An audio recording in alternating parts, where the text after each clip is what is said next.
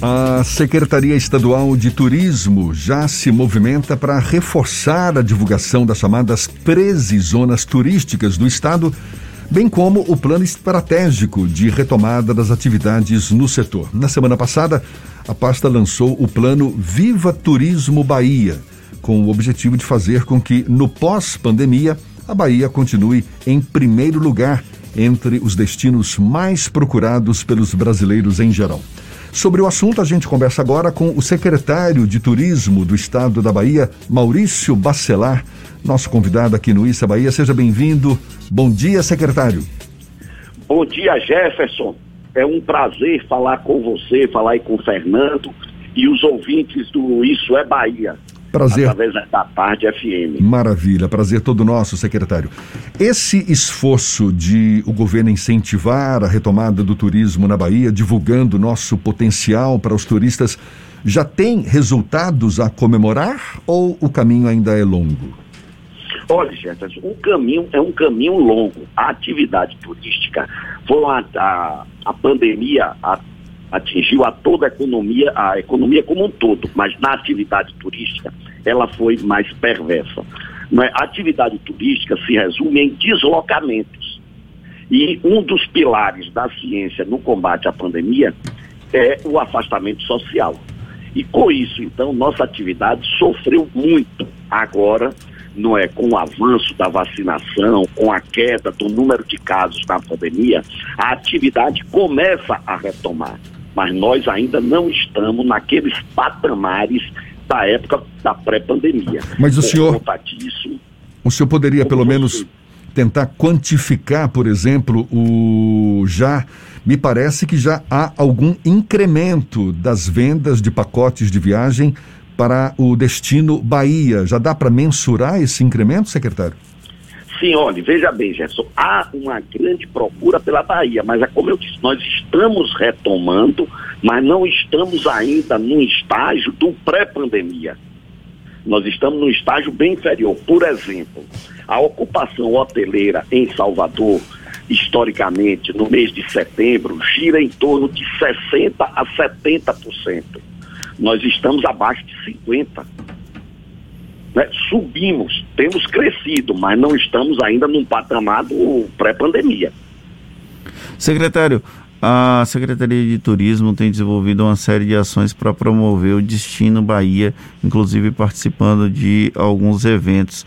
Como é que está a situação é, desse processo de divulgação da Bahia? Qual é que está sendo a receptividade desses debates e desses eventos que a CETU tem participado?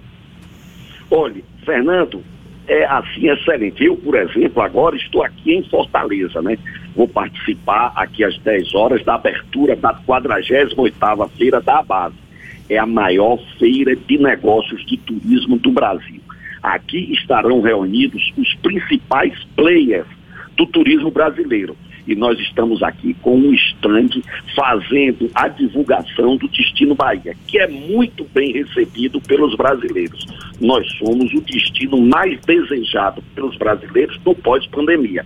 Para isso é que a secretaria fez o plano da retomada das atividades turísticas que nós estamos chamando de Viva Turismo Bahia, baseado, Fernando, em quatro pilares: segurança sanitária, capacitação e qualificação, obras de infraestrutura e promoção do Destino Bahia. Nossa presença aqui na Feira da Barra em Fortaleza é mais uma ação de fortalecimento, de promoção do Destino Bahia.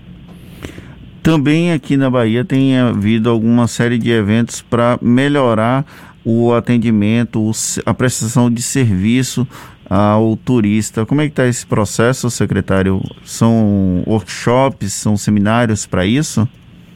São ações de qualificação e capacitação, Fernando. Ainda semana passada, nossas equipes estiveram em Valença entregando certificados de capacitação e qualificação a empresários do setor turístico da Costa do Dendê. Em relação aos turistas de fora do Brasil, secretário, quais são os países mais visados pela Bahia para captar novos turistas aqui para o estado? Olha, veja bem, em função de nós termos uma ligação direta com Portugal, nós temos cinco voos semanais de Lisboa para Salvador, nós vamos desenvolver agora, no mês de novembro, ações muito fortes em Lisboa para atrair turistas portugueses aqui para a Bahia. Desse esforço nosso, Jefferson, já resultaram a chegada para o Réveillon e o Natal de Salvador de seis voos charters originários de Lisboa ou do Porto. E esses voos vão trazer em torno de duas mil pessoas aqui para passar o Réveillon na nossa cidade.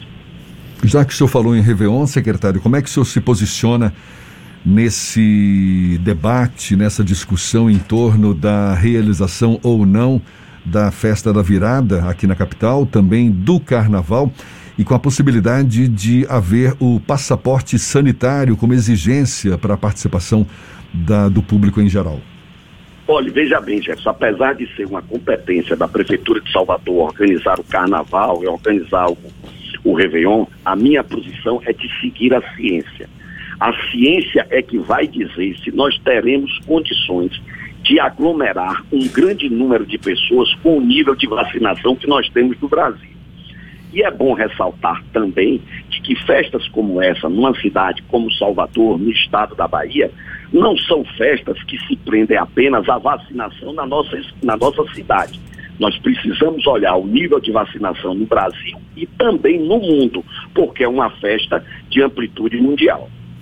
Secretário, o senhor estando em Fortaleza, muito recentemente, o estado de, do Ceará levantou uma, um debate no Brasil sobre a exigência do passaporte da vacina para acesso ao Estado. Essa legislação, essa determinação, inclusive, caiu por conta de uma questão judicial. Como é que está essa discussão no âmbito dos secretários estaduais de turismo. O senhor tem acompanhado, existe algum tipo de debate sobre essa questão do passaporte da vacina para acessos a serviços e a locais de, de grande aglomeração de público? Olha, Jefferson, isso fica muito por conta dos estados, mas, Jefferson que Fernando, mas por conta dessa feira da ABAV aqui em Fortaleza, em paralelo, nós vamos ter uma reunião com os 27 secretários de turismo do país. E um dos assuntos é o passaporte sanitário a ser discutido aqui. Mas eu entendo que uma posição dessa precisa ouvir as secretarias de saúde de cada estado. A ciência é quem vai nos dar a direção que devemos seguir. Com relação aos cuidados sanitários, quais são as capacitações que a Setur tem desenvolvido aqui na Bahia para que o turista se sinta seguro em participar, em vir para o estado e se manter seguro do ponto de vista sanitário? Olha, Fernando, essa preocupação é nossa tão grande que os técnicos da Secretaria do Turismo se reuniram com os técnicos da Secretaria de Saúde do Estado e nós conseguimos fazer um protocolo assim específico, o protocolo de saúde do Estado da Bahia para os equipamentos de atividades turísticas, ele é específico para atividade. Nós temos um protocolo para os meios de hospedagem, nós temos um protocolo para, o, para os restaurantes, nós temos um protocolo para as agências de viagem, temos outro protocolo para as locadoras. A nossa preocupação na preservação da vida é tão grande que nós descemos ao detalhe de fazer protocolo por atividade. A gente sabe que o turismo já começa a retomar o seu ritmo, ainda não pré-pandemia, mas aos poucos vai se encaixando aí em novos rumos. A própria Setor está aí se empenhando em, em incrementar o turismo aqui na Bahia, mas a gente sabe que é um dos setores que mais sofreram com os impactos da pandemia. Hoje, mais de um ano e meio depois de pandemia, o senhor tem novos números que quantifiquem, que expressem esse estrago provocado no setor do turismo aqui na Bahia, secretário? Olha, nós estamos, a Secretaria do Turismo, juntamente com a SEI, né, estão juntas fazendo esse levantamento para que a gente possa mostrar à sociedade qual foi a perda econômica que o Estado teve com a pandemia. Bem como também, Jefferson, esse estudo que está sendo feito pela ACEI, juntamente com a Secretaria, é quem vai basear as nossas ações. Acho que a gente perdeu o contato com o secretário. Está falando com a gente. Não, Jefferson, ah, não, não, não. Está ouvindo, não é? Então Sim. tá. O senhor está otimista, então, pelo menos. Assim, muito otimista. A Bahia tem todos os ingredientes naturais, Jefferson, para a atividade turística. Aqui nós temos mais de 52 atividades de características turísticas desenvolvidas no Estado. E nesse, nesse momento da retomada, onde as pessoas querem o turismo de lazer, o turismo de aventura, o turismo de contemplação, a Bahia é rica, né? São quase mil quilômetros de costa, a Chapada Diamantina, enfim, diversas zonas do nosso estado que oferecem atividades ao ar livre, que é o que a população procura nesse momento.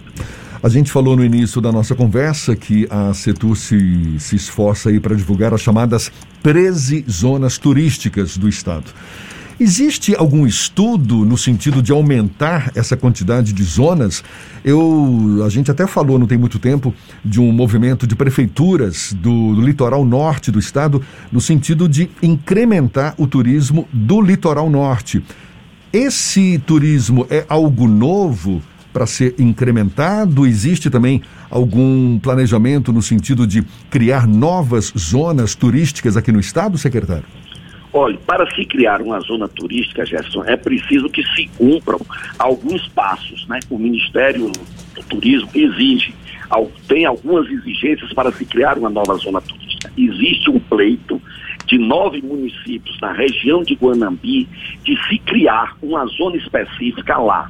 É preciso que essa zona tenha uma infraestrutura, é preciso que essa região tenha uma infraestrutura turística, é preciso que ela tenha uniformidade nas suas atrações turísticas para que ela seja implementada. E isso está sendo desenvolvido. Em relação ao litoral norte, o litoral norte está na zona turística Costa dos Coqueiros, que é a zona do Brasil onde tem os maiores investimentos privados previstos para serem executados até o ano de 2033 e tem uma atenção especial do governo do estado. Tanto que no dia 21 de outubro nós vamos estar reunidos na cidade do Conde com todos os municípios integrantes dessa região turística para desenvolver as ações do Viva Turismo Bahia. Secretário Maurício Bacelar, secretário de Turismo do Estado da Bahia, muito obrigado mais uma vez pela sua disponibilidade. Bom dia e até uma próxima. Um abraço, Jefferson, um abraço, Fernando, é um prazer sempre falar aos baianos através da Tarde FM. Maravilha, prazer todo nosso. Agora 22 minutos para as 9 na Tarde FM.